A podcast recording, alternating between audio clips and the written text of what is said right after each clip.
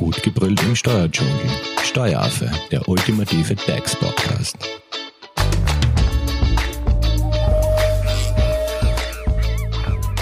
Hallo und herzlich willkommen beim Steueraffen. Die Wahl der geeigneten Rechtsform, Einzelunternehmen oder Gesellschaft, ist wohl eine der schwierigsten Entscheidungen bei der Gründung eines Unternehmens.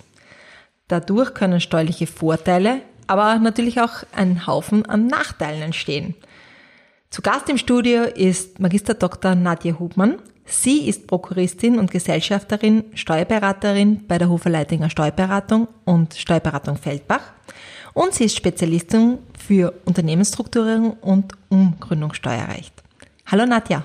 Hallo Simone. Daher gleich meine erste Frage. Rechtsformwahl.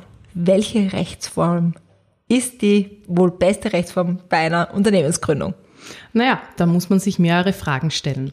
Für die Wahl der Rechtsform gibt es zum einen ganz klar rational erklärbare Bestimmungsgründe, zum anderen aber auch persönliche Präferenzen, die man nicht außer Acht lassen darf. Und von welchen Kriterien hängt nun die Wahl der Rechtsform ab?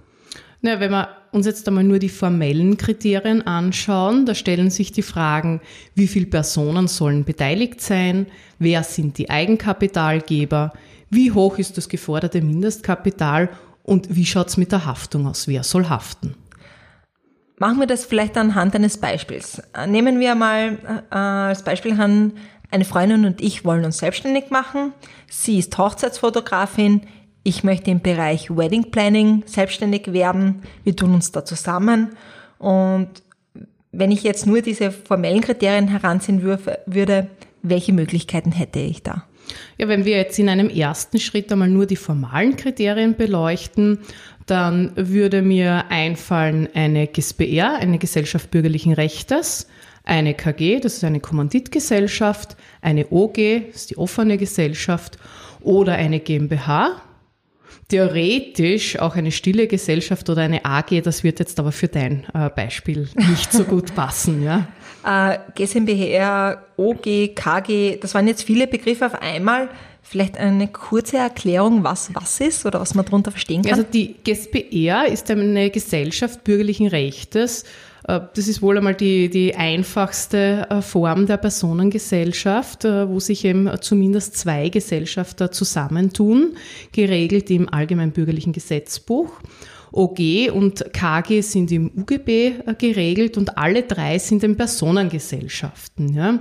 Im Gegensatz zur UG und KG ist die äh, GSBR aber nicht in das Firmenbuch eintragungsfähig, kann somit auch keine Firma führen und ganz wichtig ist auch zu berücksichtigen, dass diese nur bis zu einem Jahresumsatz von 700.000 Euro zulässig ist. Darüber hinaus, wenn man diese Umsatzgrenze überschreitet, müsste man äh, von der GSBR in die Rechtsform einer OG oder KG wechseln. Ja? Also man sieht, ich habe jetzt diese formellen Kriterien schon verlassen und habe jetzt schon ein weiteres Kriterium genannt, nämlich die Umsatzgrenze, die da auch mit hineinspielt in die mögliche Rechtsform und in die Rechtsformwahl. Nadja, ganz kurze Zwischenfrage. Du hast kurz den Begriff Firma äh, verwendet. Was versteht man eigentlich unter einer Firma oder anders gefragt, was ist eigentlich der Unterschied zwischen einer Firma und einem Unternehmen oder ist das nicht eh das Gleiche? Ja, das wird häufig in der äh, Praxis verwechselt. Die Firma ist der Name. Du bist die Simone, ich bin die Nadja. Und mhm. der Firma äh, eures Unternehmens könnte Jungle Wedding zum Beispiel heißen. Ja? ja. Äh, das wäre die Firma. Das heißt, wenn du ins Firmenbuch eingetragen bist, kannst du auch eine Firma äh, entsprechend dir aussuchen. Muss natürlich gewisse Voraussetzungen erfüllen. Das ist aber nicht das Unternehmen. Alles klar. Also liebe Zuhörerinnen und Zuhörer, da stehen einmal die ersten Unterschiede. Aber kommen wir zurück zur Unternehmensgründung bei Personengesellschaften. Wie gründet man hier eigentlich? Ja, bei den Personengesellschaften GSBR, OGKG ist es so, dass die Gründung formlos erfolgt. Das Eigenkapital äh, kommt von den Gesellschaftern und es gibt hier kein gefordertes Mindestkapital. Das ist ein Unterschied zur GmbH. Also ich habe dir gesagt, äh, in eurer Konstellation wäre auch eine GmbH denkbar. Ja. Hier ist das so, dass diese eine eigene Rechtspersönlichkeit hat im Vergleich eben zu den Personengesellschaften. Das ist anders. Und die Gründung erfolgt hier grundsätzlich durch einen Notariatsakt. Ähm, da muss ich kurz unterbrechen. Was heißt da grundsätzlich? In deinem Beispiel ist es so, dass die Gründung durch einen Notariatsakt zu erfolgen hat, weil du das zusammen mit deiner Freundin machen möchtest. Genau. Es gibt aber auch eine vereinfache Gründungsform, die ist aber nur dann möglich, wenn man ein einziger Gesellschafter ist. Das heißt, wenn man eine Ein-Mann GmbH gründet. Deswegen grundsätzlich. Aber du und deine Freundin, ihr müsstet die Gründung mit einem Notar zusammen durchführen. Und wäre da auch ein Mindestkapital dann erforderlich? Ja, das Mindestkapital beträgt 10.000 bzw. 35.000 Euro. Und als letztes formelles Kriterium hast du die Haftung genannt. Wie schaut es da diesbezüglich aus? Ja, da müssen wir jetzt äh, unterscheiden. Bei den Personengesellschaften ist es so, dass bei der GSBR, bei der Gesellschaft bürgerlichen Rechtes, ihr beide voll haftet. Ja. Das ist auch bei der OG so. Auch hier haftet ihr beide voll. Bei der KG ist das anders. Bei der KG gibt es einen Kommanditisten und einen Komplementär. Hier haftet nur der Komplementär voll. Ja. Bei der GmbH ist es noch einmal anders. Die GmbH ist ihm eine eigene Rechtspersönlichkeit und als Haftungsfonds steht hier das Gesellschaftsvermögen zur Verfügung und ihr beide könnt im Wesentlichen nur eure Stammeinlage verlieren. Äh, jetzt muss ich nochmal wegen zwei, drei Begriffen nachfragen. Also Kommanditist und Komplementär, wer ist wer? Und du hast auch das Wort Rechtspersönlichkeit verwendet. Da muss ich auch kurz nachfragen, was ist eigentlich eine Rechtspersönlichkeit? Ja, also einmal äh, zu deiner Frage Kommanditist und Komplementär. Die KG besteht zwingendermaßen aus einem Komplementär und einem Kommanditisten. Der Unterschied zwischen Komplementär und Kommanditisten ist jener, dass der Komplementär auch haftet. Das heißt, der Komplementär haftet voll. Es gibt einen kleinen Trick, wie man sich das merken kann. Im Wort Komplementär kommt das HTP vor wie privat. Der haftet privat. Das ist eine kleine Eselsbrücke. Der Kommanditist haftet nur mit seiner Hafteinlage, die er tätigen muss. Zu deiner Frage Rechtspersönlichkeit. Das ist eben ein Unterschied zwischen den Personengesellschaften, die ich dir genannt habe, und der GmbH. Die GmbH hat eine eigene Rechtspersönlichkeit. Das heißt, sie ist Träger von Rechten und Pflichten.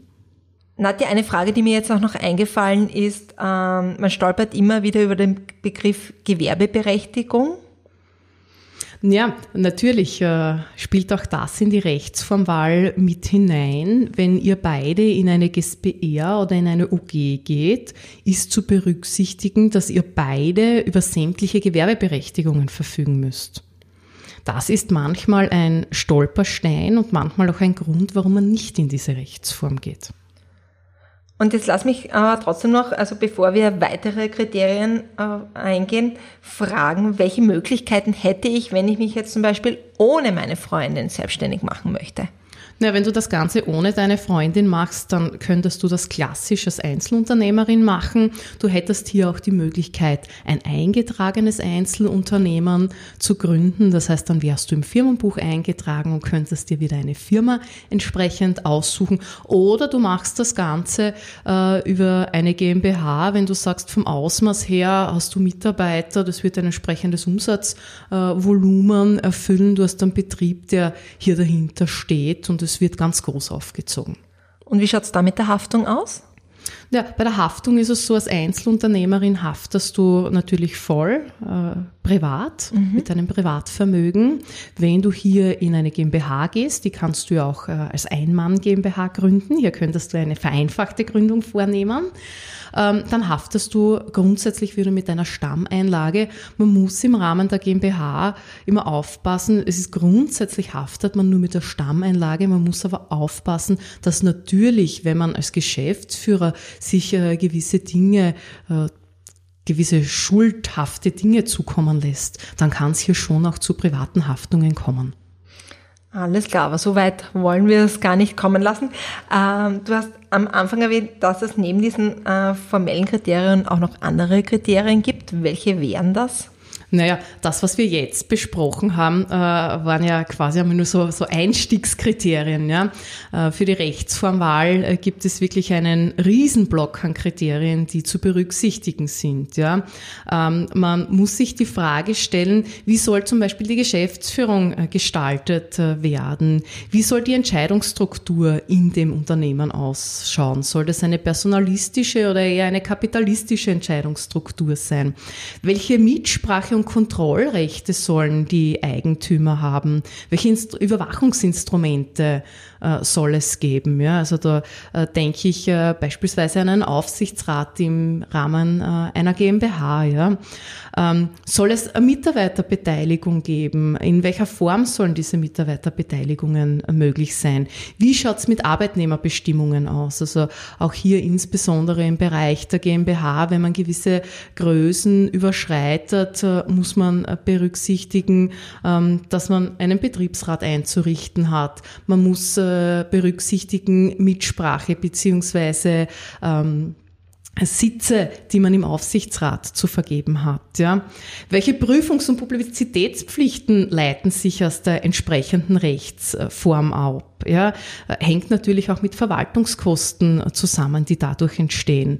In welcher Form wäre eine zusätzliche Kapitalbeschaffung möglich? Das heißt, wenn man frisches Kapital im Unternehmen braucht, hier ist es auch von der Rechtsform abhängig, in welcher Form dieses frische Kapital dem Unternehmen zugewandt werden kann. Ja?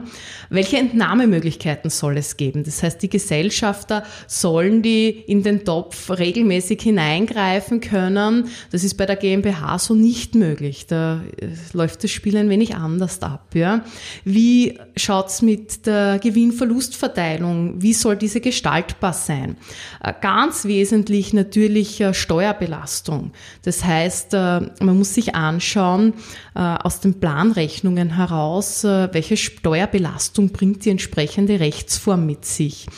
Ähm, dann auch ganz wichtig, was bei uns auch immer wieder zu Unternehmensumstrukturierungen äh, führt, sind natürlich die Fragen der Übertragung der Anteile. Jetzt nicht nur im Rahmen eines Verkaufes, wo man natürlich Gedanken machen muss, welche steuerliche Konsequenz ergibt sich daraus, sowohl für den Verkäufer als auch für den Käufer, wenn ich beispielsweise an eine mögliche Abschreibung des Kaufpreises denke, sondern insbesondere auch bei der Unternehmensnachfolge in der Familie, auch wenn ich an das Erbrecht denke. Das heißt, äh, wie du siehst, da gibt es schon einen ganz schönen Block an ja, äh, Fragen, äh, die man sich stellen muss, ja, ähm, denen man nachgehen muss, um hier einfach auch die richtige Rechtsform zu finden. Also eine Gründung ohne einen Steuerberater oder eine Steuerberaterin wie dich, also unvorstellbar. Aber kommen wir noch ganz kurz zu den persönlichen Präferenzen, die du anfangs auch erwähnt hast. Ähm, was spielt da mit oder was ist da ausschlaggebend?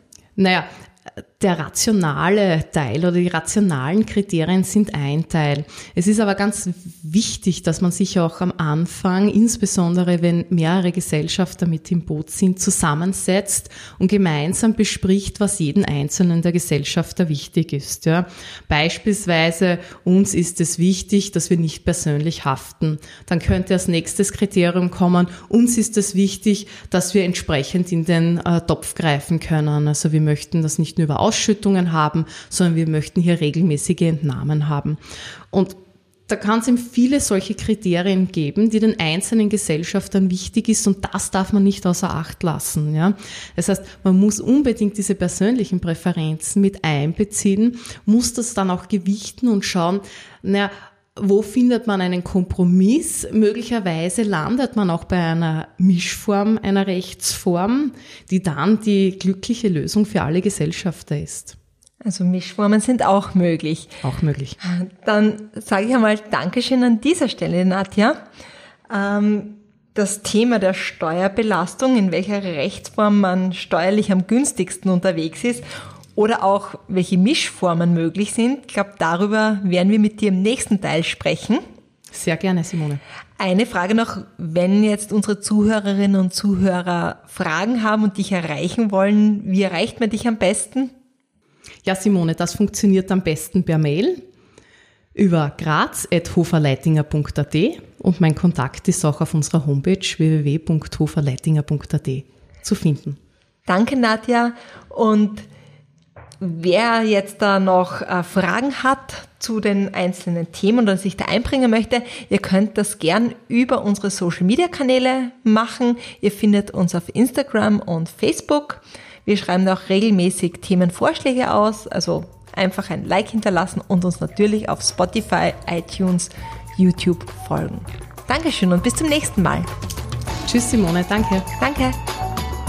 Das war Steueraffe. Gut gebrüllt im Steuerdschungel. Jetzt abonnieren auf iTunes, Soundcloud und Spotify. Ihr wollt noch mehr zum Thema Steuern wissen? Dann geht auf www.steueraffe.at.